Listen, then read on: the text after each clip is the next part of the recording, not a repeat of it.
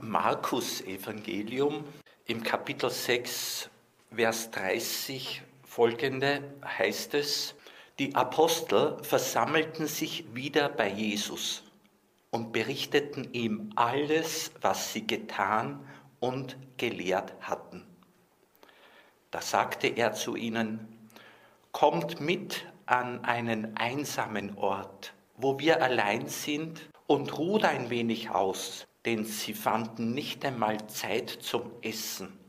So zahlreich waren die Leute, die kamen und gingen. Sie fuhren also mit dem Boot in eine einsame Gegend, um allein zu sein. Aber man sah sie abfahren und viele erfuhren davon. Sie liefen zu Fuß aus allen Städten dorthin und kamen noch vor ihnen an. Als Jesus ausstieg, sah er die vielen Menschen und hatte Mitleid mit ihnen, denn sie waren wie Schafe, die keinen Hirten haben. Und er lehrte sie lange. Die Jünger haben es richtig gemacht. Sie sind zu Jesus gekommen und haben ihm alles berichtet, was sie getan und gelehrt hatten. Sie haben sich mit Jesus besprochen. Und Jesus sagt, kommt mit an einen einsamen Ort und ruht ein wenig aus. Also Jesus ist Seelsorger und Leibsorger es soll dem Menschen als Ganzen gut gehen und da braucht es einsame Orte. Edith Stein sagt, wir brauchen einen Ort, wo wir mit Gott ganz allein sind, wo wir so mit Gott sind, als würde es nur Gott und uns geben.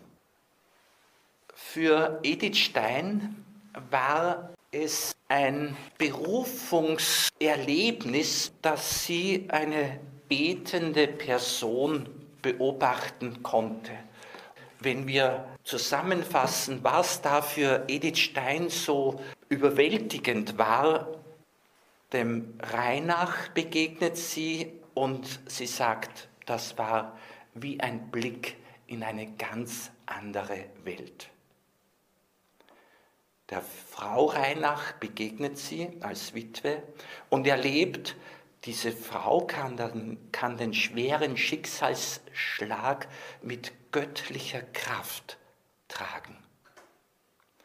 Und jetzt schildere ich eine weitere Erfahrung, ein, eine Beobachtung, ein Erlebnis, das auch für Edith Stein von großer Bedeutung war.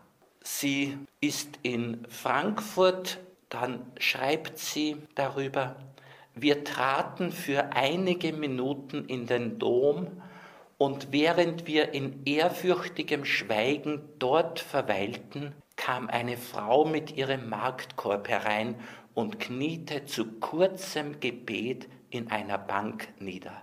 Das war für mich etwas ganz Neues in den Synagogen und in den protestantischen Kirchen, die ich besucht hatte, ging man zum Gottesdienst. Hier aber kam jemand mitten aus den Werktagsgeschäften in die menschenleere Kirche wie zu einem vertrauten Gespräch. Das habe ich nie vergessen können. Edith Stein wird Zeugin dafür, dass jemand sich an den eucharistischen Herrn, an Jesus gegenwärtig im allerheiligsten Sakrament wendet. Beten, um sich mit dem Herrn zu besprechen, um persönliche Situation vor Gott auszubreiten. Edith Stein sagt, wir sollen beten nicht um Gott etwas mitzuteilen, sondern um bereitet zu werden für das, was Gott mitteilen will. Uns reinigen lassen von allem, was seiner Liebe im Weg steht. Einerseits sollen wir unsere Situation ausbreiten, weil genau dort wo ich etwas ausbreite, wo ich etwas eröffne, da gebe ich Gott Zugang. Da lasse ich das Licht des Geistes hinstrahlen. Also ich eröffne Gott alle Bereiche meines Lebens. Und dann soll ich mir etwas sagen lassen. Wir wollen bereitet werden für das, was Gott mitteilen will. Uns reinigen lassen von allem, was seiner Liebe im Weg steht.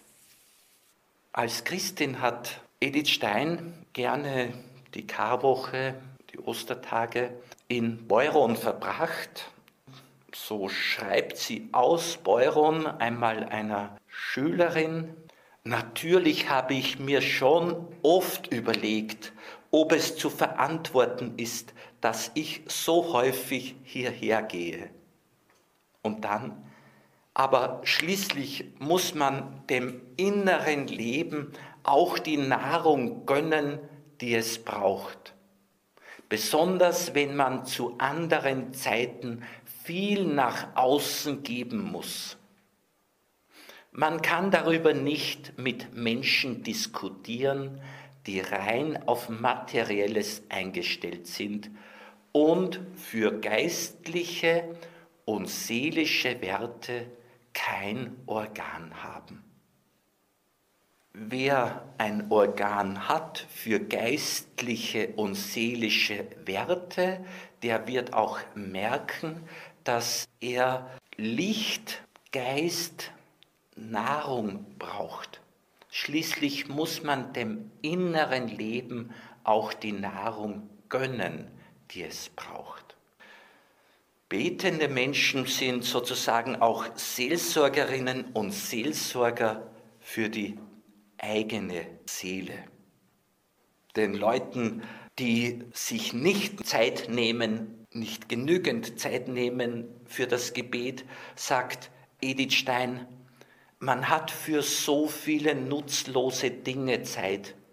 Allerhand Zeug aus Büchern, Zeitschriften und Zeitungen zusammenzulesen, in Cafés herumzusitzen und auf der Straße Viertel und halbe Stunden zu verschwatzen alles Zerstreuungen, in denen man Zeit und Kraft splitterweise verschleudert. Sollte es wirklich nicht möglich sein, eine Morgenstunde herauszusparen, in der man sich nicht zerstreut, sondern sammelt, in der man sich nicht verbraucht, sondern Kraft gewinnt, um den ganzen Tag damit zu bestreiten? Edith Stein sagt, verwende doch Zeit dafür, dass Gott dich beschenken kann. Und ich bringe jetzt die schöne Formulierung von Edith.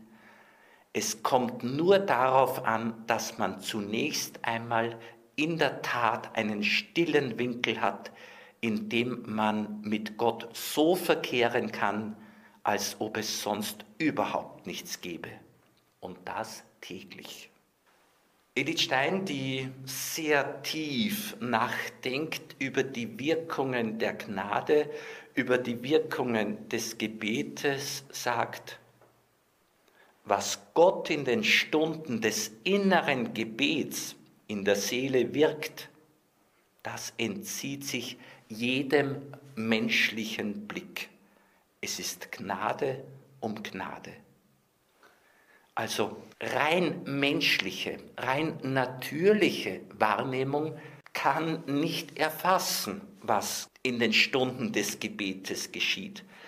Aber die Geisterfüllten, würde der Apostel Paulus sagen, jene, die in der Gnade leben, haben eine Wahrnehmung für das, was da geschieht. Es ist Gnade um Gnade, was in den Stunden des inneren Gebets in der Seele von Gott gewirkt wird. Alle anderen Stunden des Lebens sind der Dank dafür.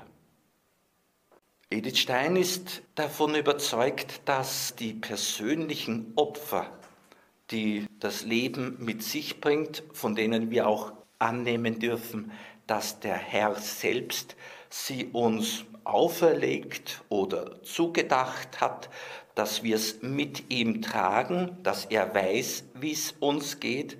Diese persönlichen Opfer sind wie ein kleiner Strauß, wie ein Strauß von unscheinbaren kleinen Blüten, der täglich vor dem Allerheiligsten niedergelegt wird.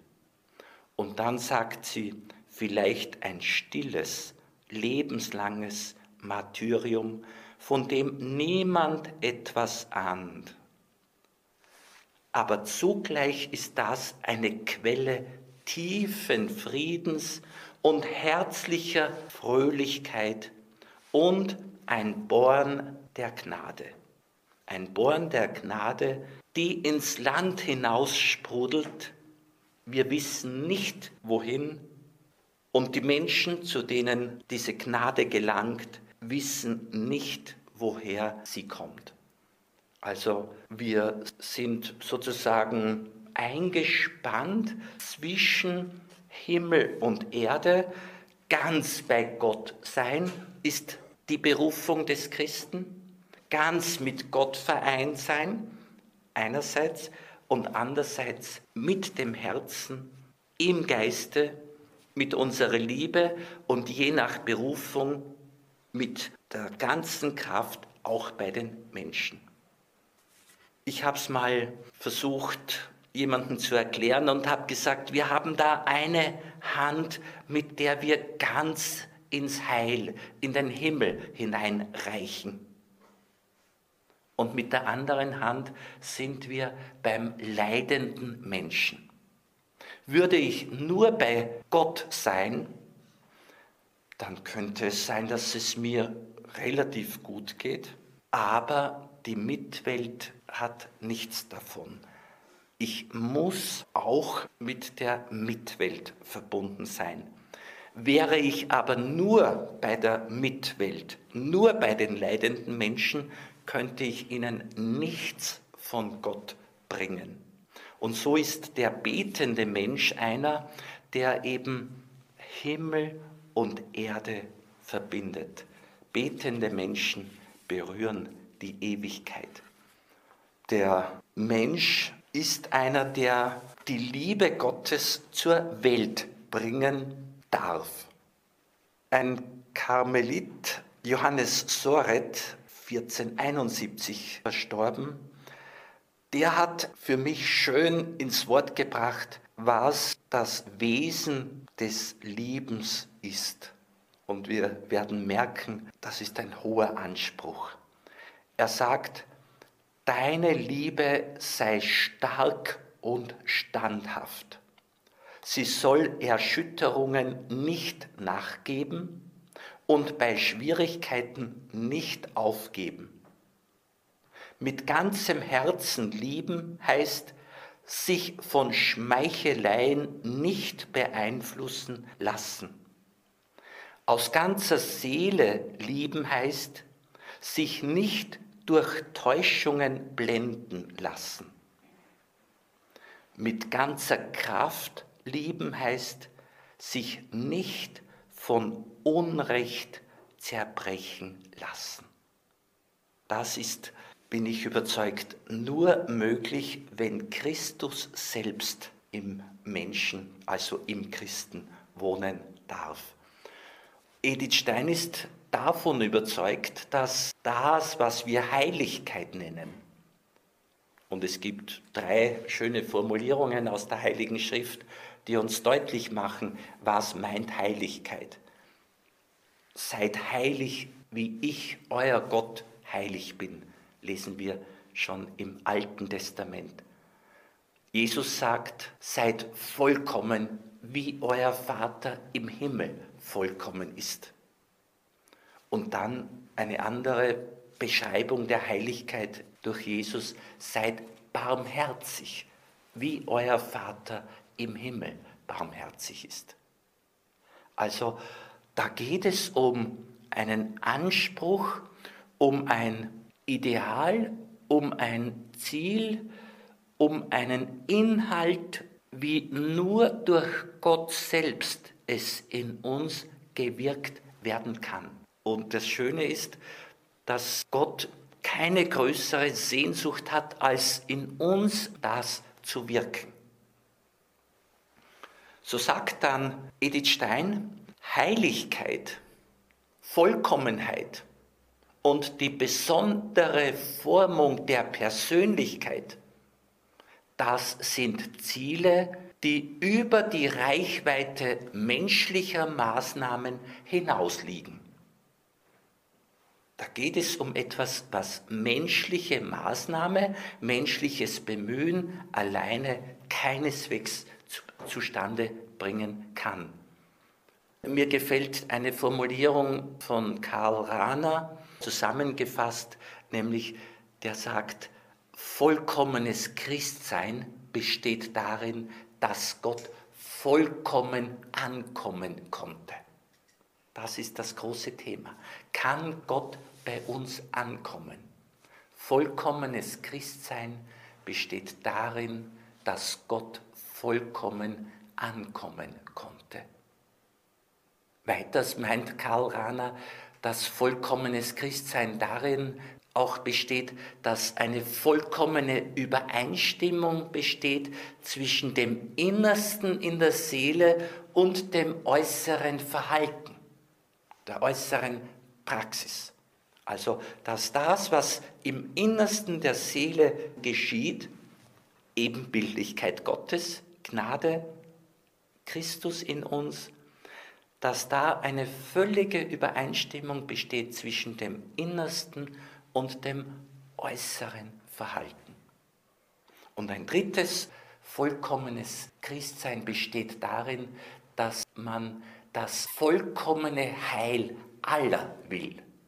Also alle Menschen sind in unser Gebet, in unser Flehen um Heil eingeschlossen. Das ist ein Wesenszug des Christen, dass jeder Mensch, egal wie er eingestellt ist, egal wie er es macht, er soll das Heil in Fülle haben. Und das soll Ausdruck auch unseres Betens sein. Also, die Heiligkeit, sagt Edith Stein, liegt außerhalb menschlicher Reichweite, aber Gott schenkt es uns. Edith Stein weiter, Heiligkeit ist eine Gestalt der Seele, die aus dem Innersten hervorgehen muss, aus einer Tiefe, die weder dem Zugriff von außen noch der eigenen Willensanstrengung zugänglich ist. Sie hat sehr gut hingeschaut, die Edith Stein. Nicht Willensanstrengung bringt das zustande. Unmöglich aber der Geist, die Gnade Christus in uns vermag das zu bewirken. Heiligung ist eine Neuformung der Seele, eine Bildungsarbeit, die letztlich nur von Gott geleistet werden kann. Und natürlich stellt sich die Frage, liegt es an Gott? Liegt es an mir? Ich behaupte, dass Gott überall dort wirkt, wo er willkommen ist. Mir persönlich ist es so wichtig, den Menschen zu sagen, wenn sie nicht das Licht erbeten haben, wenn sie nicht um das Licht bitten, das Licht durch den Heiligen Geist, dann werden sie auch nicht begreifen, was ihnen entgeht und was Gott ihnen eigentlich zugedacht hat. Johannes Vianney sagt, in der ländlichen Bevölkerung hat er so sprechen können, nämlich die meisten Menschen sind wie Maulwürfe, sie kommen selten oder gar nicht ans Licht. Und wenn wir nicht ins Licht kommen oder das Licht nicht herbeibitten, den Heiligen Geist, dann bleiben wir im Denken der Welt, dann bleiben wir in der Weisheit der Welt und lassen uns nicht die Weisheit Gottes schenken. Und wir merken nicht, wie viel uns entgeht. Und wir bleiben in einer verkehrten Weise anspruchslos. Möglicherweise müssten Menschen auch noch ein bisschen mehr tun. Bernhard von Clairvaux hat einmal in einer Weihnachtspredigt sehr schön beschrieben, dass der Mensch einer ist, der Gott kommen lassen muss und in der Menschwerdung Jesu kommt Gott in unsere Welt und Jesus macht einen Hausbesuch. Er kommt in die kranke Welt, die ich manchmal als Krankenhaus als Ganzes bezeichne, um jeden Menschen zu heilen. Bernhard von Clairvaux sagt, stell dir es vor, du liegst als Gelähmter in deinem Bett, bist unfähig, selbst zum Arzt zu gehen. Und jetzt kommt der Arzt zu dir. Jetzt kommt Jesus zu dir. Und da sagt Bernhard, und wenn du dann merkst, er kommt in die Nähe, er kommt bei der Tür herein, dann dreh wenigstens deine Augen hin zu ihm, wenn du dich schon sonst nicht bewegen kannst. Wende ihm die Augen zu, sodass du zum Ausdruck bringst, gut, dass du da bist. Mehr kannst du vielleicht gar nicht tun, aber wende dein Auge ihm zu, um zu signalisieren, ich habe dich so herbeigesendet, ich brauche dich so dringend. Gut, dass du da bist.